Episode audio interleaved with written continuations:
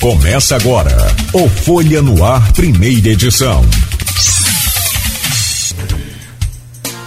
Terça-feira, 14 de junho de 2022. Começa agora pela Folha FM 98,3, emissora do grupo Folha da Manhã, mais um Folha no Ar. Trazer o bom dia do nosso convidado Alan Turnovski, delegado e ex-chefe da Polícia Civil no estado do Rio de Janeiro, pré-candidato a deputado federal.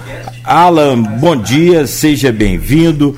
É um prazer recebê-lo aqui ao vivo em nossos estúdios aqui na Folha FM. Bom dia, prazer.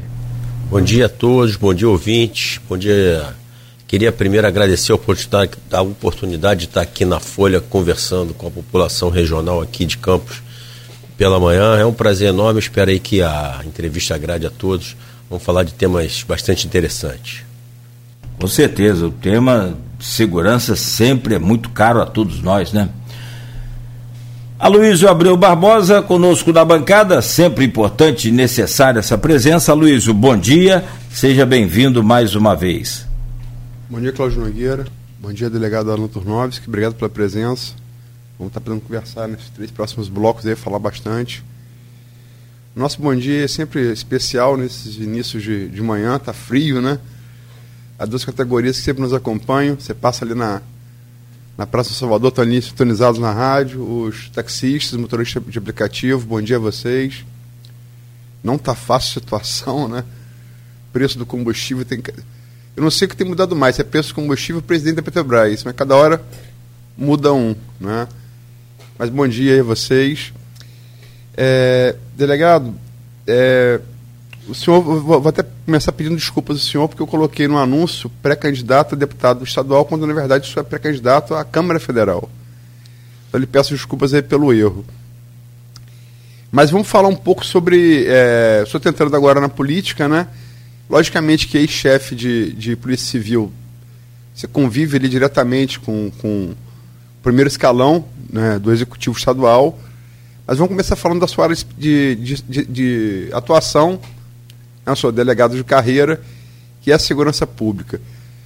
Não é novidade para ninguém que segurança pública no Brasil todo é um problema de primeira ordem, né? Aparece nas listas pesquisas eh, qualitativas junto com saúde, junto com educação, como, como um dos principais problemas do país. Mas no Rio de Janeiro ele consegue ser ainda né, mais, mais premente que no resto do, no resto do, do Brasil. Como, como é que o senhor vê a sua atuação na área de segurança, como ex-chefe de polícia civil? E qual. É difícil falar isso, né? mas qual, qual, seria, qual seria a solução ou um princípio de solução para esse problema que aflige, aflige é, grande parte da população fluminense? Bom dia. Bom dia, Luísio. É, como você falou, eu tenho 27 anos como delegado de polícia. Minha carreira, eu atuei na área operacional praticamente toda ela, e às vezes que eu não estava na, na área operacional, eu estava. É, fui chefe de polícia em 2009 a 2011, e agora com o governador Cláudio Castro, fui pela segunda vez é, chefe de polícia, mas agora como a Polícia Civil e a Polícia Militar são secretarias de Estado, é, o nome era agora é secretário de Estado da Polícia Civil. É, eu vejo sempre com muita preocupação segurança pública, porque muitas vezes você tem mais do que a questão técnica, é questões políticas envolvidas no assunto e você acaba nem sempre podendo tratar tecnicamente um assunto da segurança pública. É, a segurança pública, eu acho que para início, a pessoa tem que saber que quando comete um crime, ela tem que ter uma punição, ela tem que ser presa, ela tem que ter medo de ser preso para não combater o crime. Isso desde os primórdios da civilização. Então, a partir do momento que você começa a mexer é, nessa matemática, você começa a tratar segurança politicamente, não tecnicamente. Então, acho que é, eu penso que segurança é, é um feijão com arroz. Tem os crimes previstos, você comete o crime, você é preso. Se você a partir daí começar a, a, a trabalhar a sua política de segurança, acho que você não vai ter grandes dificuldades de resultado. O problema é quando você começa a confundir o criminoso com a população de bem. E aí entra é, a, primeira, a primeira linha. Muitas vezes falam, ah, o Rio de Janeiro é muito violento, o Rio de Janeiro tem, tem, tem muitas comunidades.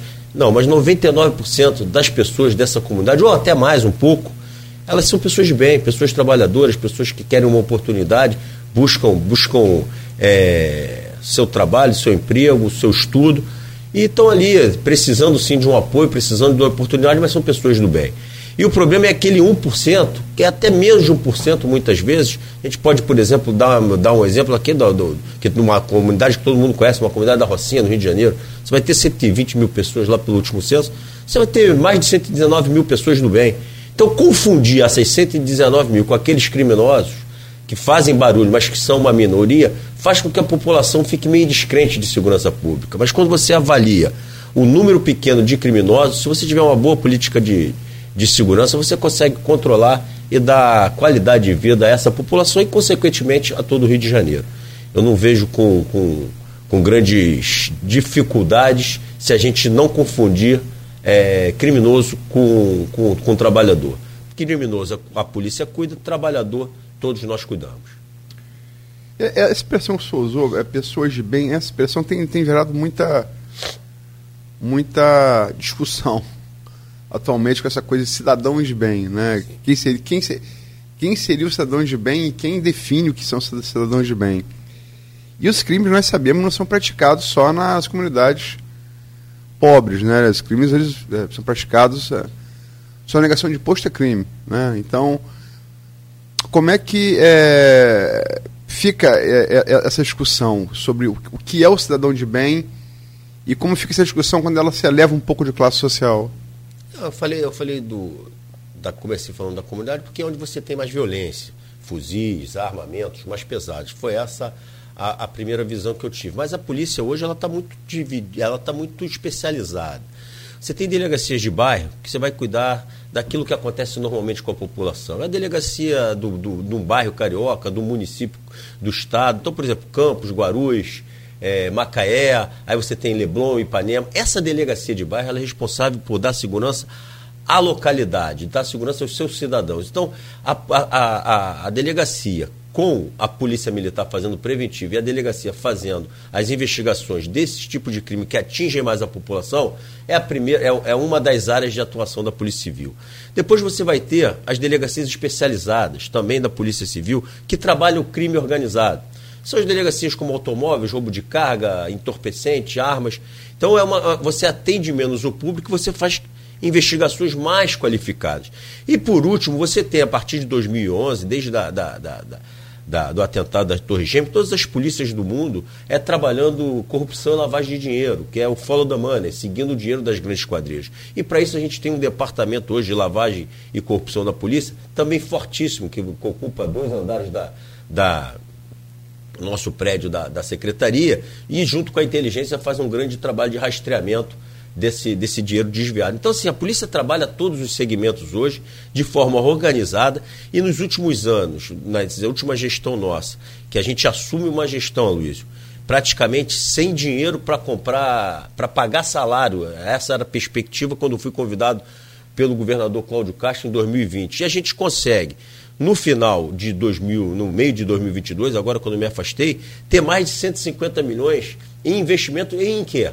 Em equipamentos de investigação, equipamentos de inteligência, equipamentos de, de, de, de busca em internet, equipamentos de cruzamento de dados, ou seja, a polícia investindo não só no, no, no, crime é, mais beligerante, que é o crime onde usam armas de guerra, mas também naqueles que desviam dinheiro público, naqueles que, é, na, no follow da no, no, no perseguir o dinheiro das grandes organizações criminosas, seja tráfico, seja desvio de dinheiro, público, para exatamente não valer a pena. Você não pode deixar valer a pena que o cara cometa o crime e, se, e, e vive lá do dinheiro do crime. Então a gente combateu milícia, a gente teve logo de cara é, duas grandes operações contra milicianos no Rio de Janeiro e que a gente primeiro neutralizou cinco milicianos, depois numa troca de tiro em Itaguaí, outros 12 também acabaram morrendo no confronto com a polícia. E ali a gente continuou uma força-tarefa que começa, Luísio. É, a, a, a, as investigações contra a milícia elas começam numa força-tarefa solicitada pelo TRE, Tribunal Regional Eleitoral para que as eleições fossem livres, as pessoas pudessem votar em quem eles quisessem. E a partir daí a gente desenvolveu toda uma mecânica de, de investigação contra as milícias, que hoje a gente tem mais de 1.200 milicianos presos nessa gestão, e só em prejuízo financeiro, tudo que eles. são 2,5 bi. Desde comércio, aquelas, aqueles aparelhozinhos de repetição de sinal. Você, você, você, a gente fez um, um, um, ataque às milícias no Rio de Janeiro para tentar frear essa questão deles, deles é, tentarem tomar o poder é, pelo, pelo legislativo. E a gente conseguiu vários candidatos ligados à milícia não se elegeram. Então, por outro lado, é, a gente combateu o tráfico, você sabe, das grandes operações, a gente teve Jacaré né, na minha gestão, que foi uma, uma operação muito difícil, a gente vai falar sobre ela. Sim. E, e, e, no, e também a questão da lavagem de dinheiro e corrupção policial do, do departamento, que a gente vem mantendo é, desde 2019 um, um, operações rotineiras nesse, nesse segmento. Então, a polícia está distribuída, está equilibrada. Eu acho que é, dessas pessoas que eu estou falando são as pessoas do mal. E todas as outras que não cometem nenhum tipo de crime nesses três segmentos são as pessoas do bem. O, o senhor usou a expressão follow the money. A expressão é a famosa dica do Deep Throat, que era o informante, depois se soube. Um segundo homem do, segundo homem do FBI informou a dois repórteres do Washington Post, Leonardo, o Kalbenstein e o Bob Eduardo, foi passando informações sobre a partir de um, de um grampo feito pelos republicanos, né, para o governo Nixon, no Comitê dos Democratas em Washington, no hotel Watergate, que acaba gerando a renúncia do Nixon. Isso. Estou fazendo isso um paralelo para o que houve aqui no Brasil com a Lava Jato. Né? Logicamente que eu sei que a Lava Jato é uma coisa da Polícia Federal, não é da, da Polícia Civil. Mas como é que o senhor, o senhor como, como profissional do direito, como, como delegado com vasta experiência na polícia, como é que o senhor viu é, a Lava Jato, o seu auge e o seu desmonte, sobretudo a partir de, do, atual, do atual governo? Eu vejo que a, a Lava Jato ela veio para tentar frear a corrupção desenfreada que existia no, no governo, nos governos que, passar, que passaram. Né? É, você via desvios milionários em, nas estatais, é, cifras inimagináveis, e ela veio freando. E naquele momento, é, eu vi a Lava Jato é, trazendo para o Brasil um freio de arrumação, onde as pessoas precisavam é, não achar normal o desvio do dinheiro público. E para isso eles precisavam ser presos, como eu falei no início. Cometer o crime tem que ser preso. É, posteriormente a isso, o que eu vi foi é, sempre que você dá muito poder às pessoas, as, as, pessoas acabam exercendo um poder é, que passa a, a, ultrapassar determinados limites. E aí, e aí se aproveitaram desses erros para esvaziar a, a, a, Lava Jato. Mas a Lava Jato ela é importante, ela é importante que se mantenha as investigações de corrupção no país, é, dentro do, obviamente, dentro da legalidade, dentro, sem, sem. A, eu acho que quando a gente fala de garantias individuais, a Luiz, seja em qual, qual área for, desde a área mais simples até as, as corrupções mais.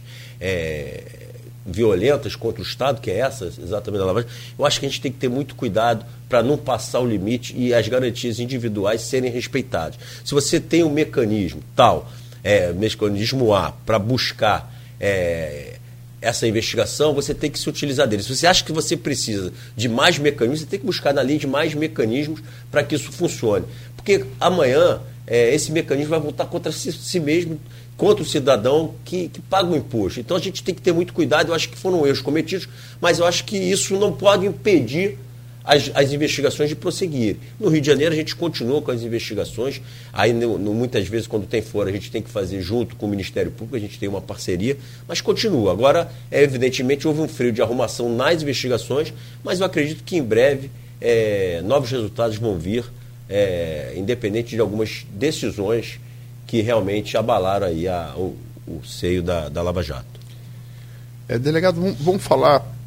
Tem uma discussão muito complexa, ela tem. Ela tem o jornalista aprende todo, todo, todo debate tem no mínimo dois lados, né? E o jornalista mais experiente aprende que é raro ter dois, tem cinco, seis, é difícil.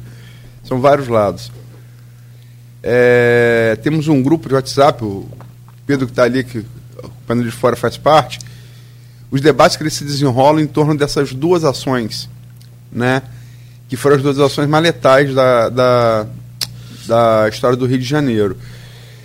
é, a do Jacarezinho em maio do ano passado e por coincidência, quer dizer, um ano depois, no mesmo mês desse ano, na Vila, Cruzeiro, na Vila Cruzeiro, ambas com mais de 20 mortos, né? É, como se justifica é, esse grande número de, de, de, mortos nessas operações?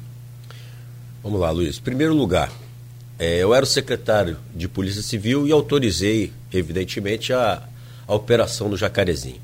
Ninguém vai para uma operação do Jacarezinho para matar outras pessoas. Tá?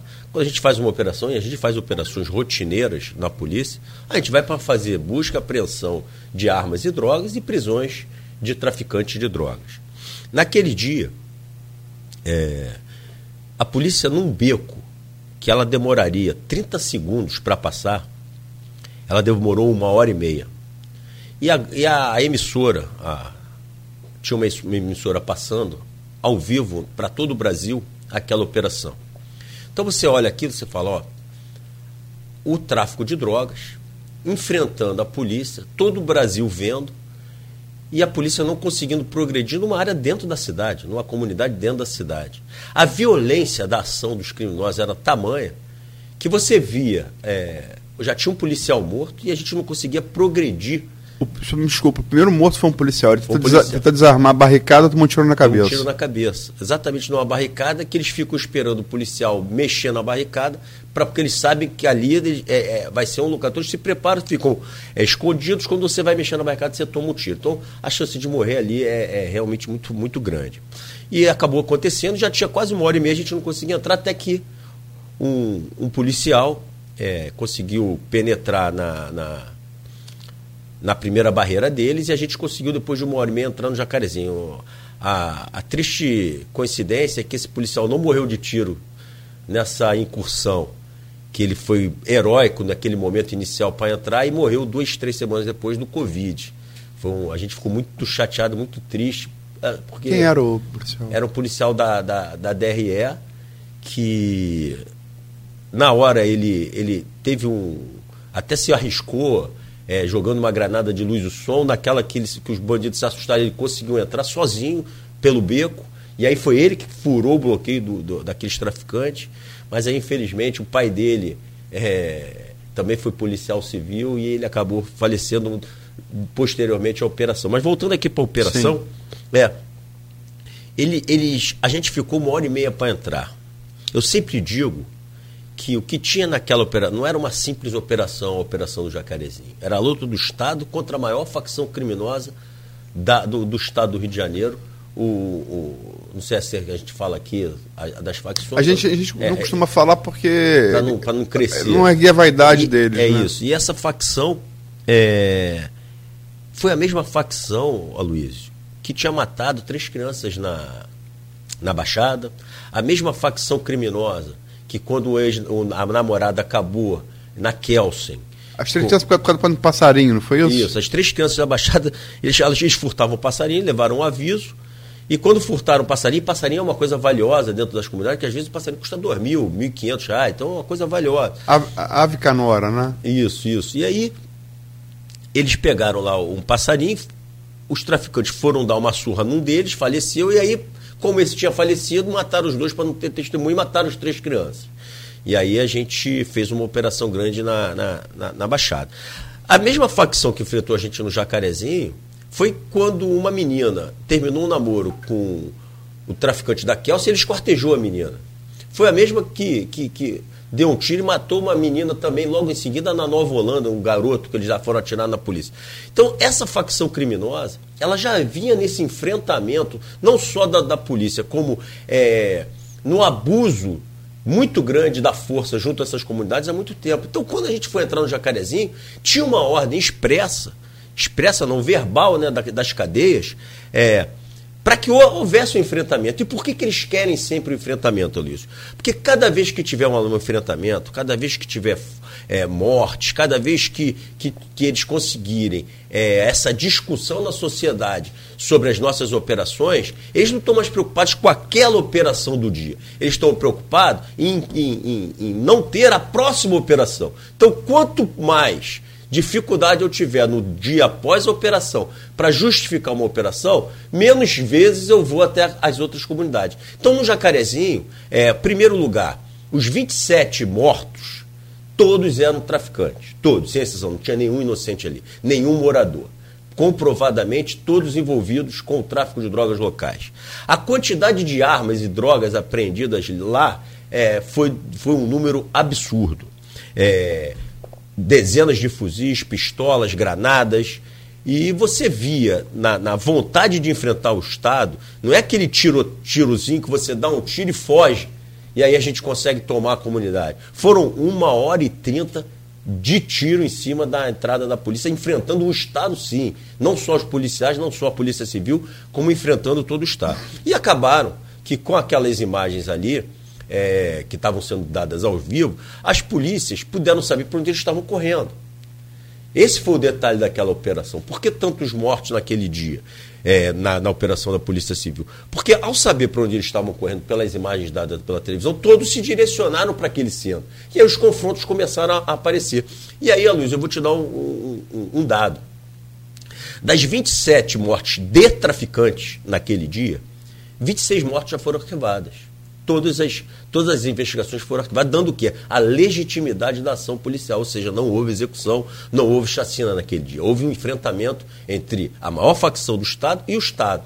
E agora só falta uma única discussão, que é sobre uma, uma, uma morte de um traficante ainda, que dois policiais estão sendo acusados de, de uma possível execução. Só que, nesses autos desse processo, já há uma, um laudo pericial dizendo que a principal testemunha, o depoimento da principal testemunha não bate com as provas dos autos, não, não bate com, a, com, a, com, a, com o local do crime. Ou seja, hoje, tecnicamente, numa investigação que não é só da Polícia Civil, é da Polícia Civil e do Ministério Público, nós arquivamos 26 das 27 mortes. Ou seja, na minha opinião, está provado que foi uma operação difícil, está provado que não vale a pena enfrentar o Estado e está provado que a reação da polícia depende da ação dos criminosos. Se eles enfrentaram o Estado durante uma hora e meia, onde você tem uma core, você tem uma delegacia especializada, altamente preparada para o confronto, eles enfrentam, eu fico imaginando, Luiz,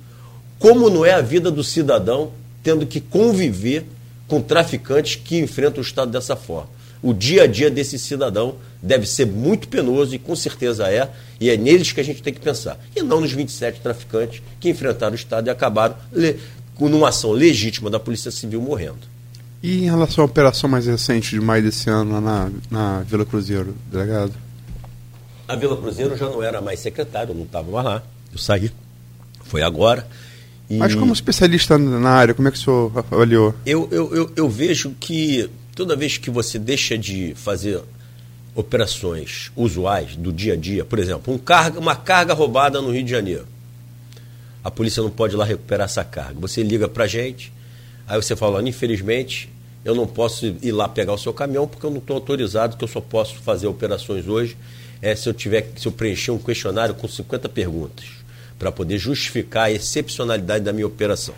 Se você tiver um carro roubado, eu também não vou poder ir lá buscar. Se você tiver uma moto roubada, eu também não vou poder ir lá buscar. Então, sem essas operações no dia a dia, proibidas pela justiça, é, a tendência é que o traficante ele vá se fortalecendo. Porque se não tem operações, Aloysio, é, você não vai ter diminuição do número de armas deles, você não vai dar prejuízo, seja pegando a arma deles, seja é, é, pegando as drogas que eles vendem.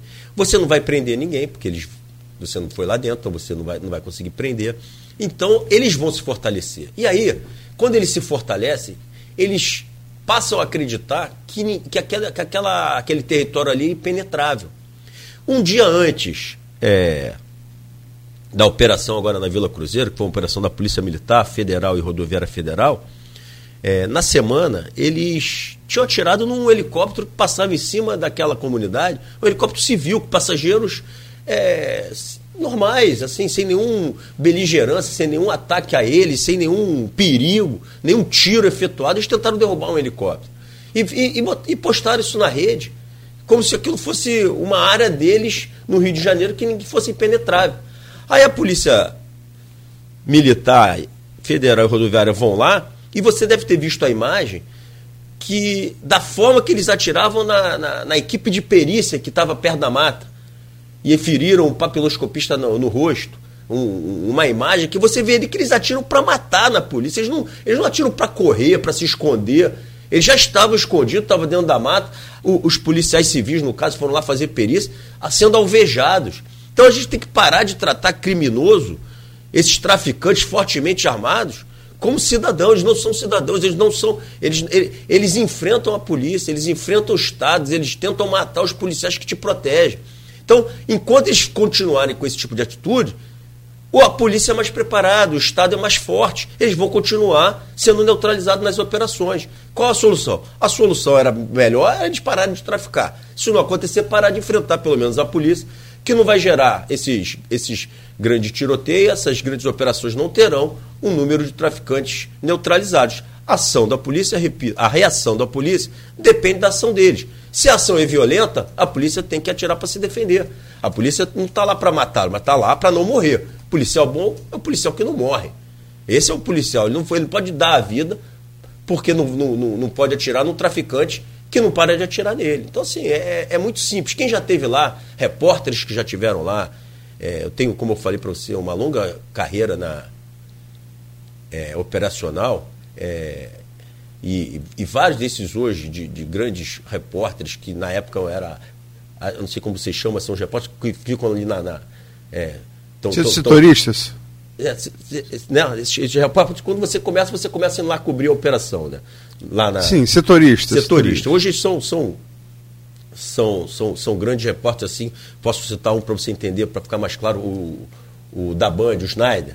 O Schneider já participou comigo de se esconder, de trocar tiro, os caras dando tiro. Eu falo, tá vendo, Schneider? O que tu tá fazendo aquele com colete na época da, da Band?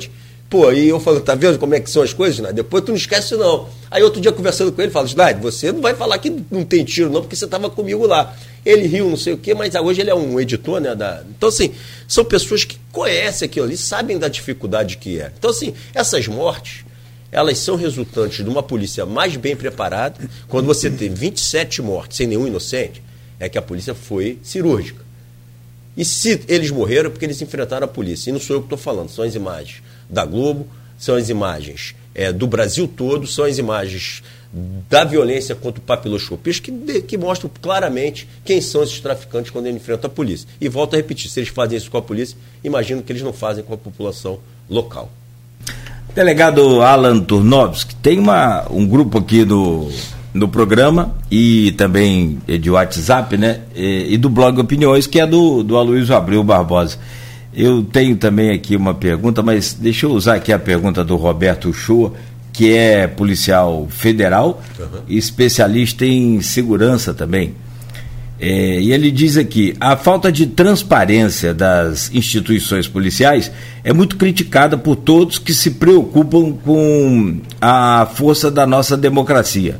Apesar de termos criado uma nova Constituição em 88, é, nenhuma instituição policial teve sua organização modificada para se tornar mais transparente e democrática. E é evidente que isso tem causado um distanciamento cada vez maior entre as polícias e a população. Qual a sua opinião sobre a necessidade de maior accountability, é, a prestação de contas, por parte das instituições é, policiais? O que faria enquanto deputado para. E aí a gente tem que respeitar a lei eleitoral, né? Só uma, um esboço de ideia, dessa coisa de experiência que o senhor tem, né? É, só para dizer aqui que é pré-candidato a deputado federal, para mudar esse cenário, que seria feito. E se é que acredita que é, precisa ser modificado. Outra questão é com relação ao ciclo completo de polícia e a luta por carreira única nas polícias. É a favor? Contra? Por quê? Vamos lá. Primeiro, é, eu gosto muito do sistema brasileiro de, de, segurança pública. Vamos lá. Você, cidadão, você é levado uma delegacia, à delegacia normalmente por uma abordagem da Polícia Militar. É a primeira instituição que está na rua ali fazendo policiamento preventivo. Você é encaminhado por uma delegacia de Polícia Civil. Uma delegacia de Polícia Civil, uma outra instituição que vai apreciar aquele caso trazido pela Polícia Militar.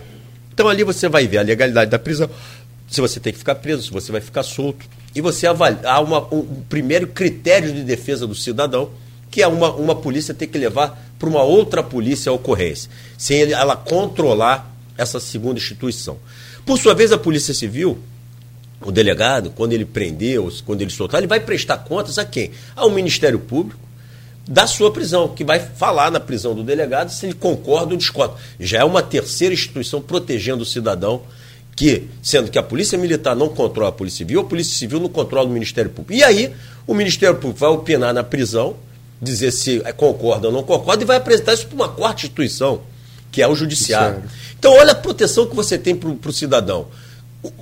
Um sistema de freio e contrapeso perfeito onde a, a, as pessoas têm a segurança. São, são, tem quatro etapas para ver se houve ou não uma legalidade ou uma ilegalidade na sua. Então, eu acho, eu, eu, eu, eu acredito que esse seja o melhor sistema, apesar de muito se falar por aí que outros sistemas são melhores que o nosso, eu acho que esse é um sistema de proteção ao cidadão muito forte. E se, e se bem, é, se cada um fizer a sua parte, é, eu acho que todos, todos, todos vão ter um, um excelente desempenho. Com relação a, a outra parte da pergunta com relação à transparência, eu vou discordar, porque ninguém é mais fiscalizado do que as polícias. Nós somos fiscalizados pela nossa corregedoria, pela ouvidoria, pelo Ministério Público Estadual, pelo Ministério Público Federal, pela Defensoria Pública, pela OAB e pelo Judiciário, às vezes até de Brasília.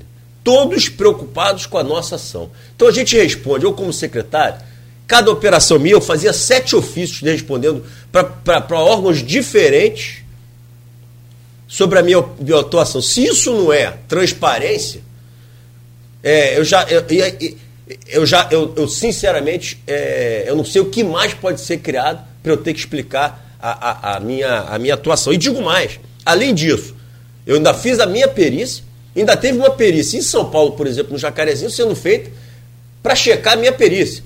Então, se isso não é transparência, tantas, tantas, tantos órgãos que eu me explico, a quem mais eu vou me explicar?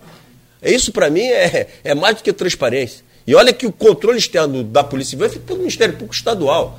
E você vê que é o tempo todo a gente tem que, principalmente nos órgãos de direitos humanos, tanto que o governador agora vai até botar a, a, a câmeras na, na, na, Polícia Militar, enfim, mais transparente do que isso. Eu acho que é, eu gostaria de entender o que a gente está falando quando a gente fala de transparência, porque senão fica uma pergunta muito aberta. Isso, para mim, é transparência. Você ser fiscalizado por sete, oito órgãos.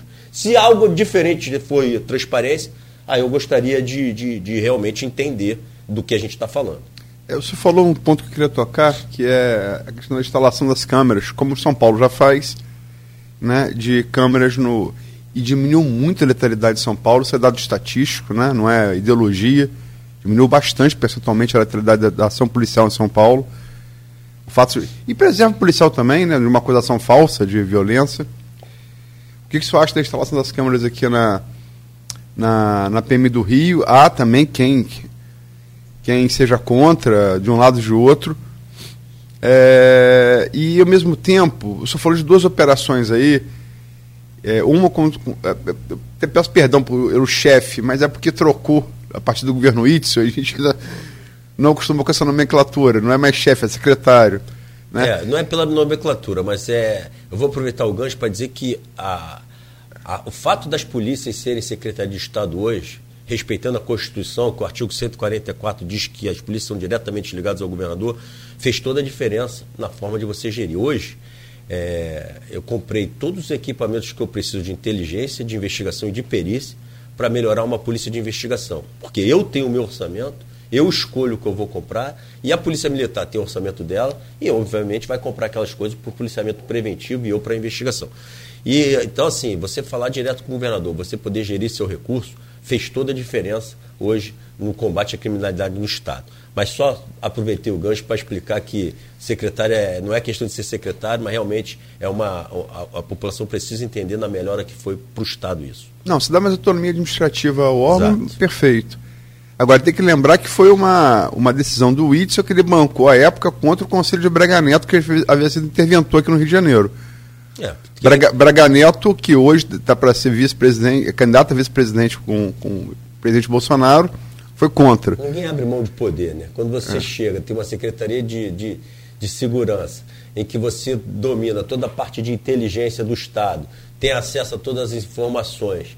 Quem é que vai abrir mão disso? Então, nesse ponto, o governador Witzel ele foi muito duro no sentido de libertar, e eu presenciei o governador Cláudio Castro a dificuldade que foi para manter isso é, no Estado. Mas como estava dando certo, as coisas, a, a, os resultados ajudaram.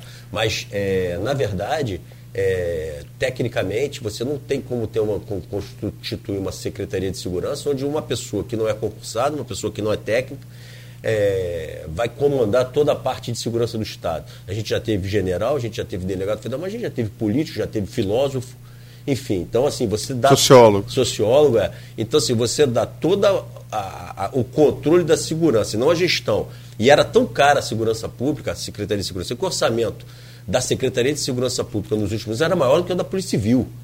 Maior do que a da Polícia Civil. Era atividade meio, captando mais recursos que a atividade fim. Então era uma anomalia que a gente ia ficar um programa discutindo e eu ia te provar os benefícios que foi essa mudança. Mas isso é um, um outro tema. Sim, mas a, a, a, pergunta seria em relação às, às câmeras uhum. e em relação ao assunto, só para não perder, Nogueira, me desculpa, que a gente tratou inicialmente, é uma, também outra coisa muito controversa, gera muita polêmica.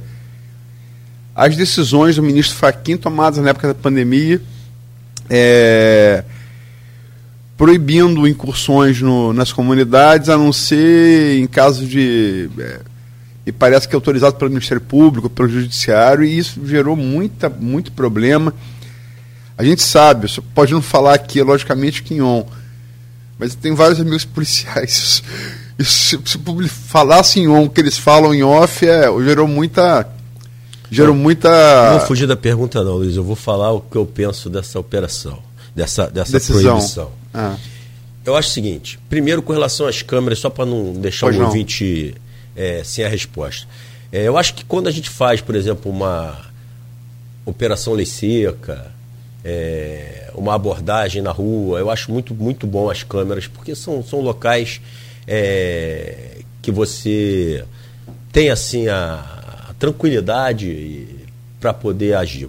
Quando você fala de câmeras numa polícia de investigação, eu fico imaginando, eu chego num, numa comunidade, numa operação, eu, Polícia Civil, é quando eu busco uma informação, quando eu converso com uma senhora, com um dono de bar, com alguém que passa na rua, e ali eu pergunto, você sabe onde é uma casa assim? Você sabe como é que está isso? Aí você conversa, conversar e bate um papo, e ali na entrelinha você vai entendendo e fechando a sua investigação. Agora imagino eu filmando essa pessoa o risco que eu estou colocando ela, com essa imagem dessa pessoa numa polícia de investigação, sendo filmado, indo para a nuvem, e amanhã a imprensa tem acesso, você sabe que tem acesso, e o, advogado de defesa tem acesso.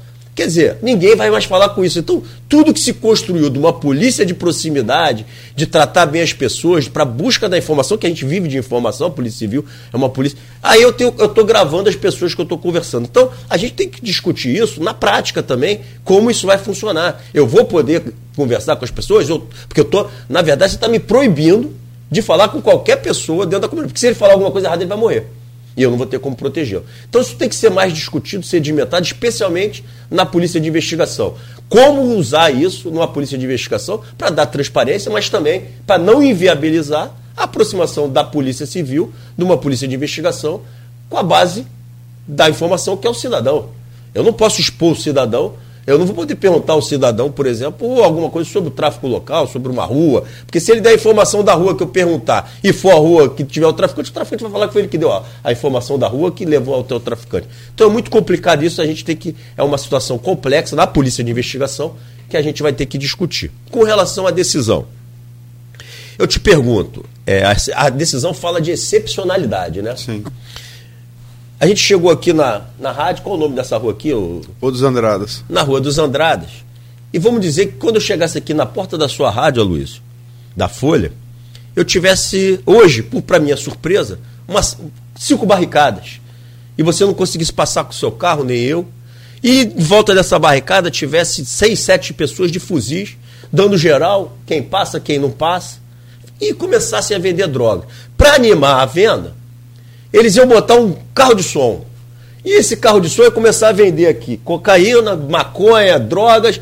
E só ia parar segunda-feira, porque de sexta a segunda a gente vai vender aqui o, o, o. Você acharia isso normal? Barricada, fuzil, som alto, drogas. Você acha isso normal se fosse aqui na, na frente da sua. Óbvio que não. Óbvio que você. Olha, delegado, é, a arma é barricada, não, mas som alto rola a vera aqui. Então, mas não de sexta ininterruptamente até domingo. Não, não, não. não. E aí, é, você, óbvio que você não acharia isso normal, o que, que você faria? Chamaria a polícia e a polícia viria aqui tirar esses traficantes, deixar você trabalhar, fazer o seu programa. Agora, para minha surpresa, os defensores de direitos humanos e o próprio ministro acham isso normal quando se fala de uma comunidade. Então, o que eles querem ser excepcional, o excepcional, na verdade, é o direito penal da tragédia. O excepcional é a tragédia ocorrer para você poder trabalhar. Vou dar um exemplo. Eu não posso ir, como comecei aqui explicando para você, na, na maré.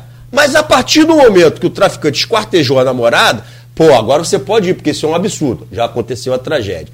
Eu não posso ir no Morro do Turano, na Tijuca do Rio de Janeiro, combater o crime de roubo de carro lá, de receptação de carro. Porque acontece todos os dias, é normal. Porém, um dia, os traficantes subiram o Alto da Boa Vista, desceram, foram até a Barra da Tijuca e o médico que estava chegando na sua, na sua clínica foi tirar uma framboesa. Os caras abordaram, ele se assustou, mataram o médico na Barra da Tijuca. Ah, agora você voltaram com o carro para o Turano, e aí agora está autorizada a operação, porque o médico morreu. Aí já é um absurdo, aí já é excepcional. Mataram o médico. O, o, o, fotógrafo lá no, em Niterói foi reclamar do som alto do traficante, tomou um tiro na cabeça. Eu não podia ir lá desligar o som do traficante, porque é normal. Agora, já que mataram o repórter, o fotógrafo, que foi reclamar do som alto que não estava deixando o filho dele dormir, agora eu já posso ir. Ou seja, a excepcionalidade é nome de tragédia. E nenhuma sociedade pode trabalhar só depois da tragédia. A gente tem que evitar a tragédia.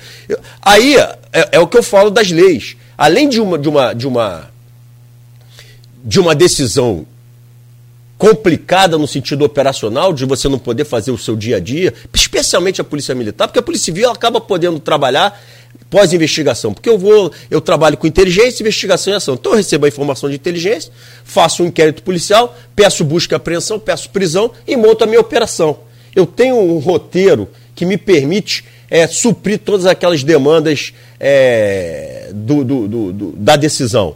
Mas o dia a dia você não consegue ir mais em comunidade. Ele se fortalece. Tá? Então, isso, isso, isso é, é fechando essa, essa, essa questão do que eu acho da decisão. Eu acho que ela representa o direito penal da tragédia. É o direito da polícia só trabalhar quando a gente é, quando a gente é vítima de alguma tragédia. A gente, a nossa família, ou, ou, ou as pessoas. Com a causa. Isso. E aí, eu, eu vou entrar em outro aspecto aqui, aproveitando o gancho, que são as leis que foram modificadas. Não a lei penal, porque a lei penal a gente continua com duras penas, o furto é de 1 a 5 anos, o tráfico é de 5 a 15 mas eles conseguiram mudar a lei de execuções penais, ou seja, ninguém mais fica preso, ah, Luiz. Então, assim, é, você vê hoje, todo mundo viu aquele caso lá da.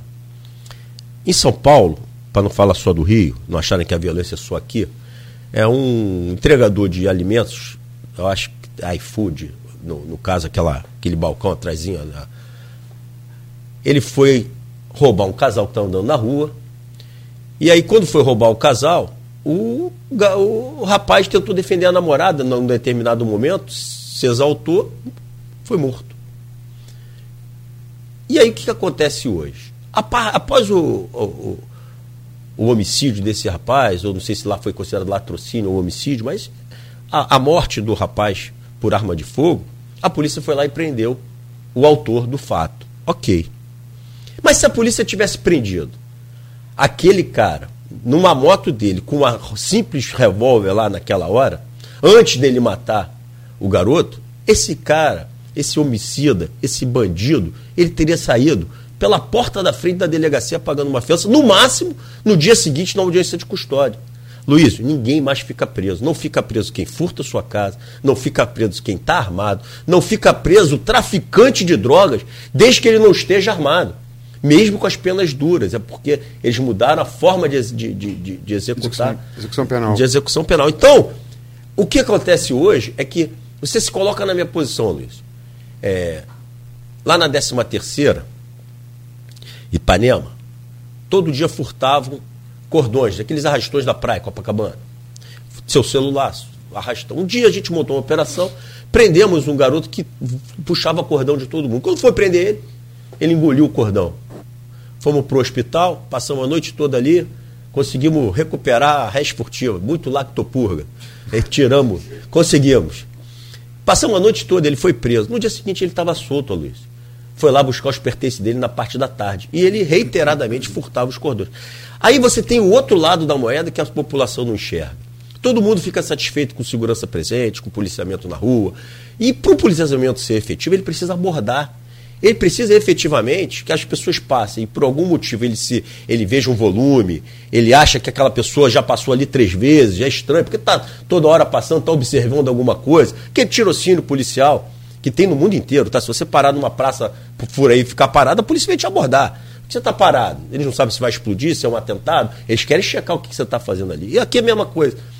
Imagina então que eu montei essa operação, o cara foi preso no dia seguinte ele estava. Aí na semana que vem, você está na porta da minha, da minha delegacia, falando assim: pô, não aguento mais ficar aqui na praia, toda hora eu me furto. Eu tenho que pegar esse policial que montou uma operação, fez um cerco, botou câmera, cercamos, prendeu.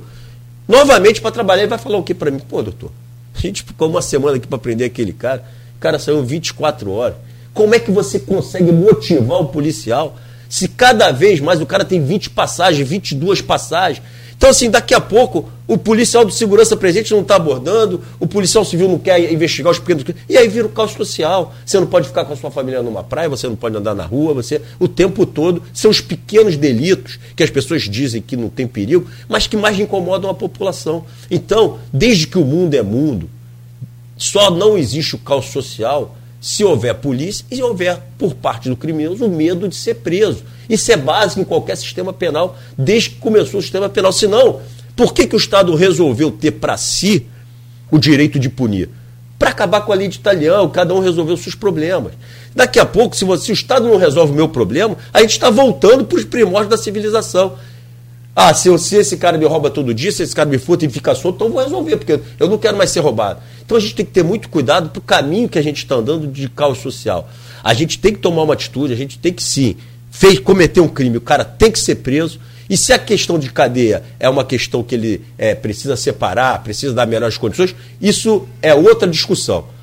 Primeiro lugar, acho que todo mundo concorda. Cometeu crime, é preso. E depois, tratado preso, aí é uma outra discussão que a gente investe em presídio, faz o que tiver que fazer, mas deixar de prender, gerar impunidade, é o caos social, é, é, é, é realmente uma insegurança total para o cidadão que anda pelas ruas e trabalha para buscar seus bens, e uma desmotivação para o policial que pode demorar um, seis meses, um ano, mas daqui a pouco ele não quer mais abordar, porque ele aborda, ele se esforça e no dia seguinte o criminoso está na rua por causa das leis que foram mexidas. Bom, 7h59 avançamos bastante nesse bloco. Vou, tinha até uma pergunta sobre a questão de inteligência, e o senhor teve dois momentos lá, e aí seria interessante comparar aquele 2011 com 2020. E a pergunta era simples: como é que está o nível da inteligência hoje da Polícia Civil? Mas vamos deixar esse gancho para o próximo bloco. Eu sei que o próximo bloco já, o próximo bloco já são outros temas, mas é, toda vez que a gente conversa com especialista, né, Luiz, a gente é, aborda essa questão. Os especialistas falam: a polícia precisa investir na inteligência. Aí o senhor comenta sobre isso no próximo bloco, por favor. São oito horas em Campos, a gente faz uma pausa rápida aqui e a gente volta já já com essa boa conversa, esse, essa entrevista com Alan Turnovski, delegado e ex-chefe da Polícia Civil e agora pré-candidato a deputado federal. Voltamos isso, o senhor está no PL. Laboratórios Plínio Bacelar, em seus 80 anos, lançando agora Plínio Bacelar Vacina. Programa de hoje com a Luiz Abreu Barbosa estamos recebendo o Alan Turnovski, delegado e ex-chefe da Polícia Civil e pré-candidato a deputado federal. Delegado, no bloco passado a gente fazia uma ponte aqui para esse com relação à questão da inteligência da, da polícia. O senhor citou várias situações aí, 2011 que o senhor assumiu, 2009, 2011, agora recentemente, são dois momentos completamente diferentes com relação à parte financeira. É, também o senhor falou sobre a televisão que ajudou na operação em Jacarezinho. E aí vem, é claro, que a pergunta: como é que está a inteligência? Da polícia. Se a televisão usou, por que, que a, a polícia não pode usar é, sistemas parecidos também para monitorar, para acompanhar? Em que nível o senhor classifica hoje a inteligência da Polícia Civil no, no estado do Rio de Janeiro? Está longe do que o senhor, por exemplo, gostaria que fosse? Está perto? Está muito perto. É, a polícia trabalha com três eixos: inteligência, investigação e ação. Então, a inteligência na área policial é a busca da informação. A inteligência, a informação vem de diversas áreas. Você pode vir da mídia social, você pode vir de um disque denúncia, você pode vir de alguém que chega na sua delegacia e te passa informações. Isso são informações de inteligência. Essas informações de inteligência, por exemplo, alguém chega lá, meu filho foi morto agora pelo tráfico aqui no, numa comunidade aqui em Campos, e quem matou foi o chefe do tráfico tal, ele tem vários compartilhos. Isso é uma informação de inteligência que chega no seu plantão. Você transfere isso para uma investigação policial. E nessa investigação policial, você vai usar uma série de ferramentas de investigação, que é o, provavelmente que você está falando da inteligência, que as pessoas comuns falam de inteligência. Então hoje eu tenho na Polícia Civil, você falou da imagem do, do, do helicóptero de uma emissora, eu tenho igual. Eu tenho uma câmera comprada agora no governo Cláudio Castro, que me custou, até tá mais barato, porque eu paguei quase 50% do valor, 4 milhões. E essa câmera eu consigo a 3 quilômetros de altura no meu helicóptero verificar dentro da comunidade o que está acontecendo. Eu tenho drones, eu tenho é, equipamentos de infiltração em mídias sociais fortíssimos. Eu comprei dois Celebrates, que são equipamentos de, de, de captura de informações dentro de celulares apreendidos. Então, assim, a Polícia Civil, na era, na, no governo Cláudio Castro, investiu, como eu falei aqui, da importância de ser Secretaria de Estado e escolher onde eu vou comprar. Eu, eu, eu, eu investi só na inteligência da Polícia Civil 150 milhões. Eu estou reformando toda a perícia. Desde a época do governador Garotinho, você não tinha investimentos na inteligência do ponto de vista de perícia. Então hoje a gente tem, por exemplo, eu tenho um. um só para vocês terem ideia do que eu estou falando. Hoje, a Polícia Civil do Rio, com equipamentos comprados na gestão Cláudio Castro e, e, e instalados, é, eu tenho um equipamento lá que eu faço monitoramento das novas drogas que chegam no Rio de Janeiro. Então, se chegar um comprimido nessas festas, novo, ele não é considerado crime no Brasil porque não está na relação da Anvisa.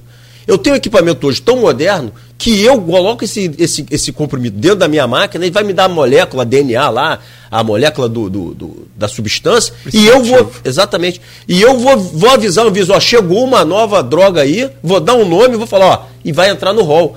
Isso é investimento em quê? Isso é investimento em inteligência, em investigação. E além disso, eu também estou investindo, e aí é muito importante a gente entender isso. Porque a gente, a gente fala, uma a polícia inteligente é uma polícia que não usa arma. Isso tem nada a ver. A inteligência te dá informação, que eu trabalho uma investigação que vai me lugar no lugar certo. Pode me levar, como a Luiz falou no início aqui do programa, num endereço nobre, num desvio de verba pública, e provavelmente eu não vou ser recebido lá a tiro. E pode me levar onde os traficantes que têm forte arma, armas, armas de guerra provavelmente vão reagir quando eu tentar prender. Mas não tem nada a ver com a inteligência. A inteligência e a investigação vão me levar sempre no lugar certo. E aí, o que, que eu faço, Luiz? Para evitar o confronto, já que eu sei que naquela área, normalmente de, de tráfico e milícia, tem armamento pesado. Eu tenho que estar muito mais forte. Se eu vou prender alguém que é nervoso, com dois homens, ele vai tentar a sorte. Se eu vou com dez caras e cerco a casa, provavelmente eu perdi e não vai reagir. A mesma coisa é para o armamento. Se eu vou cercar um traficante é, com armamentos iguais ou piores do que o armamento do traficante, é óbvio que ele vai me enfrentar. Agora, se eu vier com blindado, com escudo, com fuzil, com helicóptero, com interceptação de imagem cercando ele, e ele perceber que está cercado, ele não vai me enfrentar. Então, a gente não tem confronto em comunidade quanto mais forte for a polícia. Isso é um princípio básico que não tem nada a ver com inteligência. Tem a ver com a parte de ação, como eu falei. Inteligência, investigação e ação. E ação para evitar crime é uma polícia forte, uma polícia preparada. E nas outros dois segmentos é uma polícia, aí sim, com investimento em inteligência, perícia e investigação. Tem aqui, é, vários comentários aqui no streaming do programa, no Facebook. Eu quero partir para política, delegado, mas é, tem aqui uma, o Odivar Júnior, presidente da CDL Campos, está colocando aqui, é bom fazer um anúncio. Uhum. Sua mãe vai estar tá às 10 horas no auditório da CDL. Quem quiser continuar essa conversa, ele convida, vai ser muito bem-vindo. Conversa daqui amanhã na CDL. Então, Edvar. Muito obrigado pelo convite. Está aí feito o convite para conversar com o doutor Alain é, pessoalmente na CDL a partir das 10 horas, 10 horas de, de, de amanhã. Tem uma pergunta aqui, só para só terminar o assunto segurança, que eu acho muito relevante. O Lúcio Nunes coloca aqui: é, não sou usuário de maconha. E pessoalmente não gosto nem do cheiro. Mas está mais comprovado que a mortalidade no uso dessa droga é mínima, menor que a do cigarro. E que a questão dele pode ser, eh, eh, dela pode ser porta de entrada de outras drogas. Já está mais provado que é mentira. A maconha é um dos produtos mais rentáveis do tráfico e já existem estudos que se retirar a venda da maconha do traficante, a boca quebra. O traficante não vai ter dinheiro para a compra, para comprar o fuzil, e esse sim causa mais tragédia do que a maconha. Países como o Zeu, Canadá, Austrália, podia citar aqui também o Uruguai, que é o nosso vizinho, já liberaram o uso recreativo dessa droga. Queria saber do, do, do entrevistado já não passou da hora da, da, sociedade debater sobre a liberação de venda dessa droga, a maconha. Tirar ela do tráfico. Qual a sua opinião, delegado? Vamos lá. Eu estava acompanhando a chamada Marcha da Maconha e vamos deixar uma coisa bem clara. Eles usam a maconha para pedir a liberação da droga, mas quando você vai ver a lei que eles querem criar, é a liberação das drogas para gerar recursos. Todas as drogas. Todas as drogas. Tá? Então, eles, essa história do romantismo da maconha é uma armadilha para a liberação das drogas. Quando você vai for ver as leis que eles propõem, eles falam de liberação de drogas. Inclusive, tinha um documentário já de 2007, 2009, com o Fernando Henrique, ex-presidente, que eles falam abertamente isso na produção de impostos para gerar riqueza. E aí, com relação à liberação das drogas, é, é óbvio que eu sou contra. E sou contra, vou te dar um exemplo muito prático. Da maconha também? De todas. Porque, na minha opinião, a, se você for conversar com o médico, a maconha ataca o sistema neurológico. Aí é a questão de, de, acaba com os neurônios, vai diminuindo. O sistema nervoso central. O sistema nervoso central. Então isso é uma coisa técnica. Se você perguntar. Mas o álcool também, né? O álcool, não, o álcool não. O álcool não, o álcool não, não sei se ataca, não. Sim, sim. É, o que eles me explicaram é que a maconha realmente é, uma, é irreversível. Quando vai, vai batendo no Mata cérebro, neurônio. Mata neurônio. Isso é uma questão técnica, não é uma questão de polícia. Sim, uma sim. questão técnica, eu, sinceramente, eu não vou conseguir te explicar. Sim, Mas foi uma pergunta que, eu, que eu perguntei. É, como, como, como age a maconha? Então você. Eu, eu, eu, eu surfei a minha vida toda. Eu vi muita gente usando drogas. Eu nunca usei, não sei nem tragar como a gente estava até conversando. É Estamos falando de tabaco, não de, é, de, não de tabaco, maconha. É verdade, é verdade. E eu falo que eu falei para você que eu nunca fumei cigarro. É, Bill Clinton, né? Fumei, é mas nunca entreguei. É, lembra do Clinton? Isso, isso. É que e o aí, cafezinho dá vontade de fumar, foi isso. É, e aí, é, o que eu vi, o, o Aloysio, é que aquelas pessoas que eram realmente usuários viciados em maconha, eles eram mais lentos. E vou te falar com sinceridade, se a pessoa já é agitada, isso não faz tão mal. Mas eu via essas pessoas ficarem mais lentas, não produzirem, serem preguiçosas, sempre aquela, aquela atitude abaixo da, da linha de, de, de, de atividade, isso gerou problemas para eles. Quando eles ficaram mais velhos, poucos venceram no sentido de. Eu vejo eles hoje, é, eles não tiveram a mesma. É, ambição. Ambição e, e, e, e, a mesma velocidade na, na, no raciocínio no, quando o mercado fica mais duro e você tem que se destacar. E eu vi que aquela, aquela, aquela droga prejudicou aquelas pessoas e, e muitos não conseguiram assim alcançar na vida é, um, um, um, lugar assim de, de, de, maior disputa, de maior destaque. É uma percepção minha, não é uma coisa é, científica. Mas eu vi que aquelas pessoas realmente foram prejudicadas pelo uso demasiado da maconha. Então eu sou contra. Tá? te falando alguma coisa que eu reparei, não é, não é científico, óbvio, mas eu reparei na minha vida. Então, é, com relação à, liberação das drogas, é, eu acho que é uma discussão é, lateral. E vou te explicar por quê. Quando eu voltei agora secretário de Estado de Polícia Civil, eu me, eu me, eu me, eu me, me, me eu enfrentei, na verdade, uma demanda vindo dos cracudos, dos viciados em crack. É, no Rio de Janeiro, é, nós temos as cracolândias e, e a pessoa se vicia muito rápido. Estão se espalhando. Estão se espalhando, isso é. Eles ficam realmente. É, parece um zumbi, Zumbi, andando é, pela rua, é, desesperados pela droga. E eles começaram a furtar os os cabos da supervia, principalmente de cobre, e vender esses cabos no Rio de Janeiro. E começaram a parar os trens. E aí veio o desespero, porque a pessoa quer trabalhar e às vezes por causa da segurança você fica uma hora, uma hora e meia, porque você não tem como é, a, usar o trem sem segurança e ter uma batida. Então tem que reparar aquele. E aí, o que, que aconteceu? Vieram na Polícia Civil eu fui para uma, uma, uma reunião solicitando, não, é, exigindo providências imediatas da Polícia Civil para acabar com esse furto dos cabos da supervia. E aí eu me deparei com algumas pessoas que há muitos anos na área de segurança pública defendiam que o usuário era uma questão de saúde e não de polícia. E que o furto, por ser sem violência, não era uma questão de prisão, era uma questão também de educação. Então vamos lá. Eu tenho o usuário de crack que furta, ou seja, um viciado que comete um crime sem violência. Em tese, no que essas pessoas sustentam há 10, 15 anos, você não deveria estar chamando o secretário de Estado da Polícia Civil, você deveria estar chamando um médico para cuidar dos viciados e terminar com o furto sem violência. Mas não. Eles vieram chamar a Polícia Civil, a Polícia Militar, para colocar novamente os, os, os os três para funcionar e dar um jeito prático. E aí eu vou entrar no, no, tema que eu acho correto. Eu acho que qualquer solução envolvendo drogas a gente tem que trazer para o campo da prática.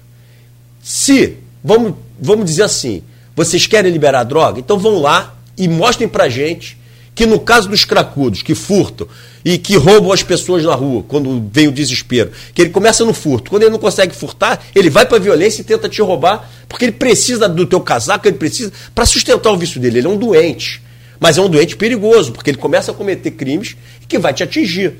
Então não vamos discutir se pode liberar ou não pode liberar. Vamos discutir o seguinte: está aí à disposição as Cracolândias para vocês irem lá imediatamente e resolverem o problema do viciado que furta e que usa drogas e está atacando a comunidade. Se vocês resolverem esse problema, a gente passa para a segunda fase. Qual é a segunda fase? Liberação ou não das drogas. Mas, em primeiro lugar, mostra que o que vocês falam na teoria se aplica na prática. Vá até uma Cracolândia e resolva o problema do Rio de Janeiro. Resolvido isso, até a mim talvez vocês convençam de que liberar drogas é um bom. Mas, por enquanto, enquanto me estiverem chamando o secretário da Polícia Civil, o secretário da Polícia Militar, para cuidar de viciado furtando cabo, eu acho que vocês deveriam, eu não eu rever minha posição contra a liberação das drogas, e sim vocês irem para a vida prática e resolver o problema da, da, da, do cidadão.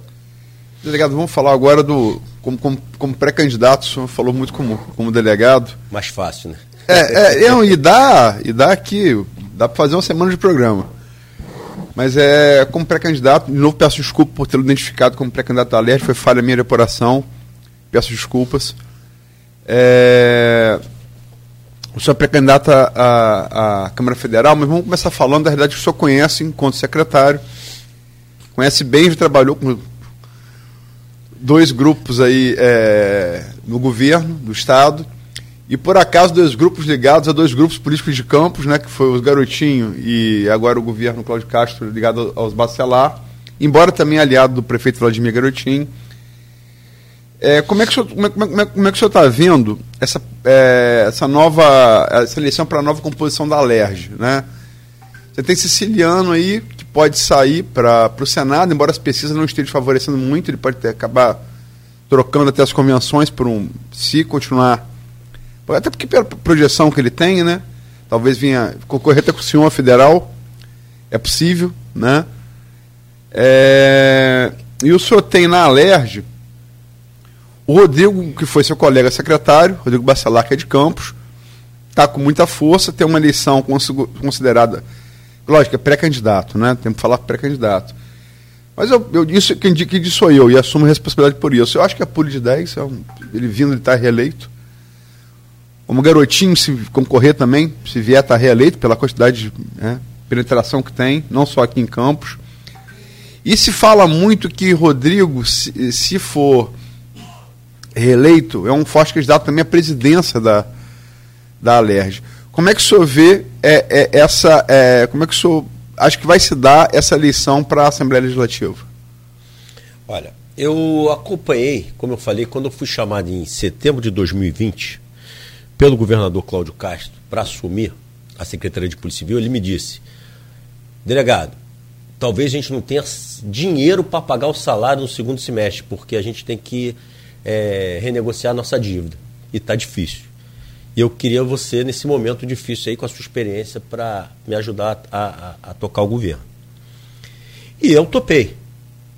E para minha agradável surpresa de todo cidadão carioca e do estado do Rio de Janeiro, o governador, com a equipe dele, econômica, com o doutor Nicola, com a equipe da Casa Civil, da, da Fazenda, e todos eles na, conseguiram reverter a situação financeira do Rio de Janeiro, conseguiram é, gerar recursos com a venda da SEDAI, os royalties subiram, as contas renegociaram a dívida, e hoje, ao invés de. Venda da SEDAI também, né, delegado? Então, venda da SEDAI, royalties e, e, e renegociação da dívida. Sim. Ele conseguiu colocar novamente o Estado financeiramente viável, e aí o governador Cláudio Castro é, passou a poder é, investir também nas prefeituras parte desse, desse, dessa verba ajudando o Rio de Janeiro a sair de uma grande estagnação. Então fez um grande governo e graças a Deus, é, daquele momento de não ter pagar salário, como eu falei, só na Polícia Civil foram quase 200 milhões de investimentos. Com isso, a base do governo, quando sai é, para candidatura na leste, sai muito forte, porque efetivamente conseguiram fazer um grande trabalho. Então, é, o, secretário, que agora é pré-candidato a deputação, Rodrigo Bacelar, também fez parte desse núcleo duro do governo. Segov. Fez um, Segov, fez um grande trabalho junto, é, liderado pelo governador Cláudio Castro, e é um nome é, a, a, de força dentro do governo, é, que fez a parte, é, que eu, é que eu falo sempre, é, saiu da teoria e conseguiu aplicar na prática uma melhora para o Rio de Janeiro. Então tem, tem todo o, o, seu valor. Do ponto de vista de Alerj, é, eu vi um governador é, trabalhando em parceria com a Alerj. Acabaram as brigas do, do antigo governo, do governo anterior, do Witzel, com a Alerj.